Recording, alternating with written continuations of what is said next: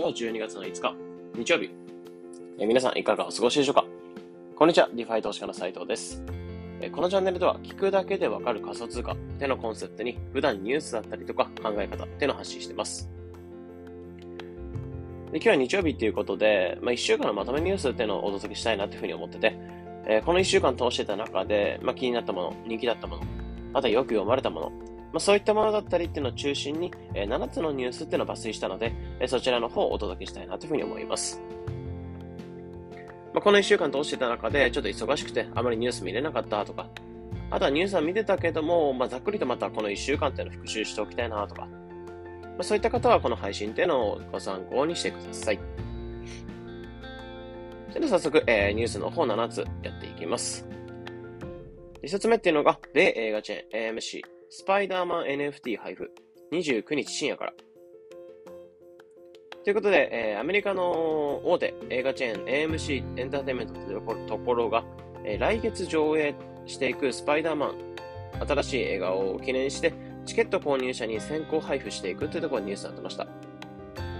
でこのチケット、えー、このスパイダーマン NFT っていうのは、どうやって手に入るかっていうと、まあ、最初にチケットを購入します。で、その後映画を見ます。したら、その後後日プレゼントされていくって形だそうですね。プレゼントされる NFT っていうのは100種類以上のスパイダーマンになっていて、例えば家族だって見に行った時に、その全員家族が違うスパイダーマンを持てるような、まあ、そういった形になってますね。まあ、このニュースを受けて AMC から映画キャラが売れていく、映画キャラを売っている NFT マーケットプレイスなんかが今後も出てきそうなんじゃないかなっていうふうに。まあ、最近なんかだと、えー、ビットコインだったりとか、を映画チケットをビットコインだったりで決済できるようにしていくみたいな動きがしている、この AMC エンターテインメントってところなんですけど、まあ、今回 NFT も動いてるってところで、まあ、かなり注目の動きになってました。二つ目っていうのが、ブロックチェーン .com が、えー、コインベースと FTX の協力で NFT マーケット開設化。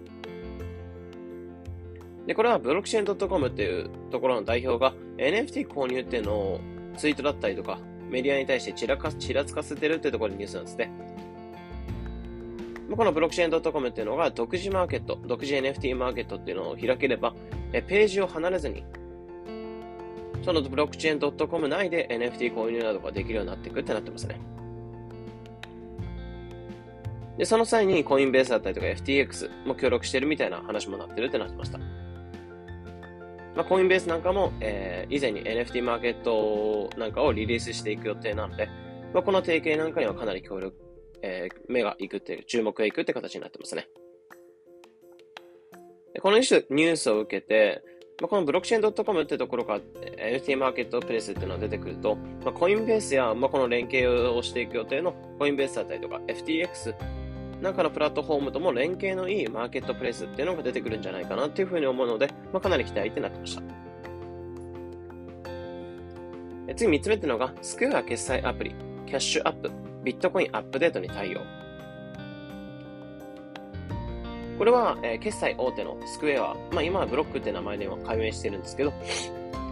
えー、そちらの企業の提供している決済アプリ、キャッシュレスアプリ、キャッシュアップっていうところが、えー、新しく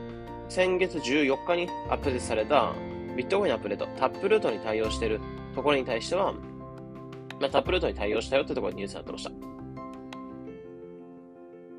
で、このキャッシュアップがタップルートに対応していくことで、タップルートが対応しているウォレットに、このキャッシュアップからビットコインを送れるみたいなところになってます。なので、こういったニュースを受けて、キャッシュアップを使ってビットコインウォレットにビットコインを、えウォレットに送れるって形になってるので、例えばブログ内とかでビットコイン決済ボタンを簡単に置けるようになったりとか、まあ、クレジット情報だったりとか、そういったものを取らずに、えー、ビットコイン決済して、まあ、ウォレットと連携すれば、ウォレットにお金を送るだけでよろしい、良いので、まあ、単純にクレジットカード情報などを取らずに、えー、消費者が買い物できたりとか、まあ、そういった世の中も近くなってくるんじゃないかなっていうところを考え、えー、思うニュースでした。次4つ目っていうのが、ID、IDEX、プロポリゴン使った分散型取引所 DEX の発表へ。で、これに関しては、ポリゴン上に流量性プールっていうのを、IDX っていうのが IDEX っていうところが、ポリゴン上に流動性プールっていうのを作っていて、作っていて、やり取りできるように、仕組みを構築していくっていうところでニュースになってて、ポリゴンに関してはイーサリアムよりも1万から10万倍、安くなってくれる。ガス代だったりとか、運用費っていうのが安くなってくるっていうところで、まあ、今回ポリゴン選んだっていう仕様になってますね。で、このポリゴン上に流動性プールっていうのを作られていく。形であれば、週40 140万ぐらいの IDEX トークンっていうのを、えー、配布していく予定になってて、この IDEX 自体の価値なんかの情報も、えー、見られるってところでした。まあ、このニュースを受けて、このさここ最近、ポリゴン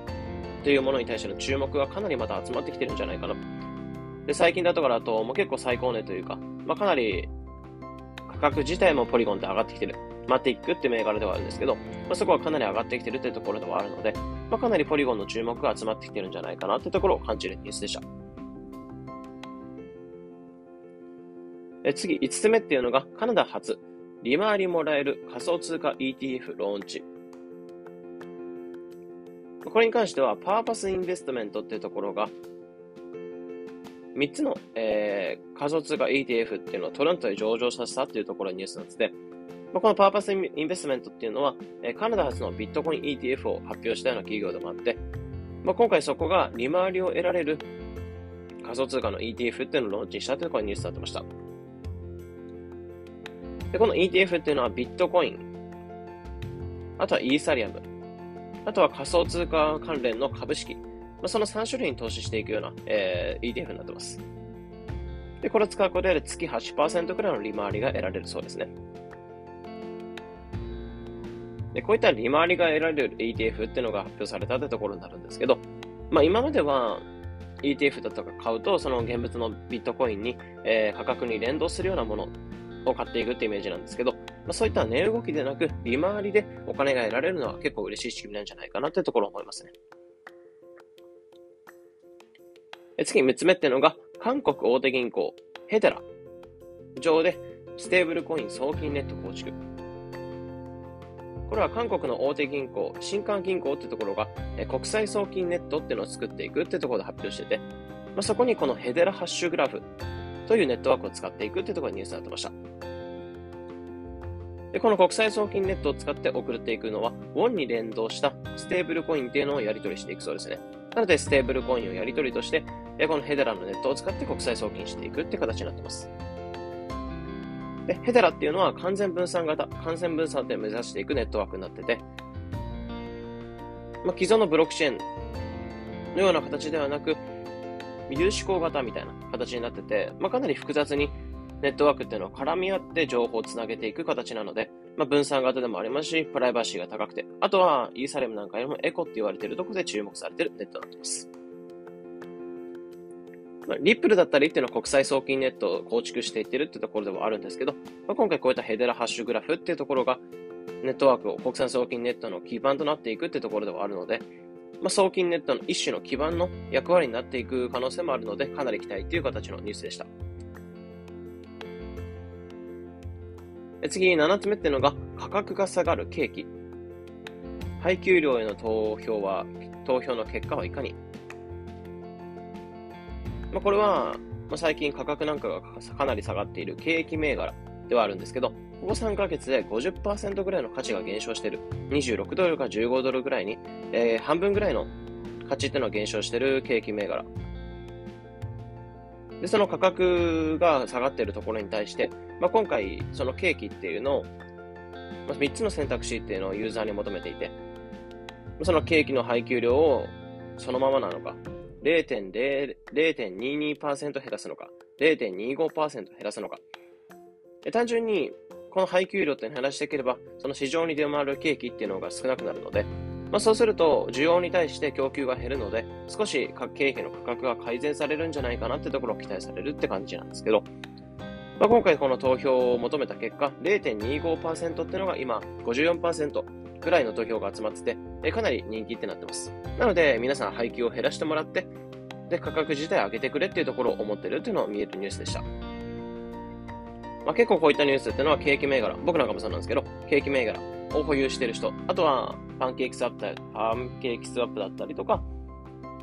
まあ、そういったものに投資していく。DeFi だったりと使ってる人に関しても、まあ、そのケーキ自体預けている、お金を入れてるケーキ自体の価値っていうのも、まあ、その利回りに対して元手のパーセント、元手がいくらに対して、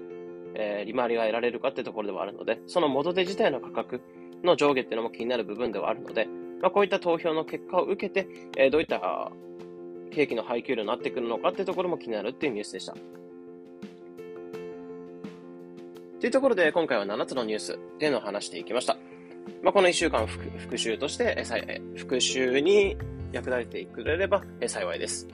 まあ、このような形で、このチャンネルでは仮想通貨についてできるだけ分かりやすくお伝えしています。日々の情報収集を取れるのにお役立てください。